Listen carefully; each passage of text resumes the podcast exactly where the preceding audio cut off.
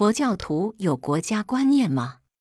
佛教是崇恩主义的宗教，父母、众生、国家三宝称为四恩，孝养父母，广度众生，爱护国家，恭敬三宝，不是为了求取什么，完全是为了报恩的动机。所以，对一个正信的佛教徒，不容怀疑他的国家意识。佛陀释迦世尊。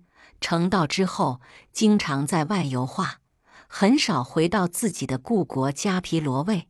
但当他晚年时代，舍卫国的青年国君琉璃大王，为了报复迦毗罗卫国在他少年时代给他的侮辱，便发动大军，誓言消灭迦毗罗卫的释迦种族。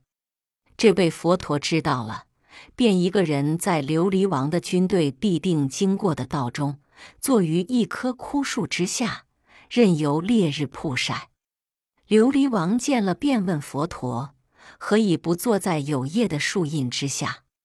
佛的回答是很感人的：“亲族之印胜外人也。”就这样，琉璃王进军了三次，三次都见到佛陀坐在枯树之下，所以也撤退了三次。到第四次。佛陀知道这是释家族的共业，也是无法挽救的定业。虽然同情与惋惜，也是爱莫能助。琉璃王第四次进军时，佛陀才放弃了挽救故国厄运的努力。在中国佛教史上，比如玄奘大师出国之后，曾为中国的文化在印度留下了辉煌的成果。虽在印度受到了崇高的敬仰，但仍念念不忘返回祖国的怀抱。法显大师在西兰时，有人供养他一面中国的白绢扇子，他在异地见到了祖国的东西，竟然激动得泪下满目。这种热爱祖国的情怀，实在也是佛教精神的流露。在唐朝的天宝年间，安禄山造反。因为国库的财政贫乏，就有神会大师出来帮助郭子仪。大事筹募，以香火钱所得接济当时的军需，终于平定了历史上著名的安史之乱。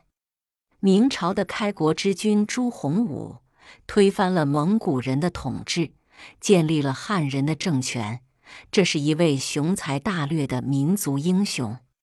但是谁也知道，明太祖不仅是正信的佛教徒，而且在他少年时代出过家。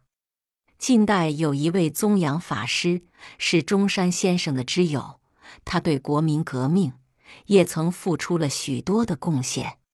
当然，若从佛教的理想社会而言，佛教绝不是贬狭的帝国主义者。而是彻底的无政府主义或世界大同主义，乃至是无限的宇宙大同胞主义，因为他爱全人类乃至爱一切的众生。可是，民族主义乃是达到一宇宙大同胞主义的基础。若要达成这一目的，必先要从热爱他的国家民族做起，否则便无从生根。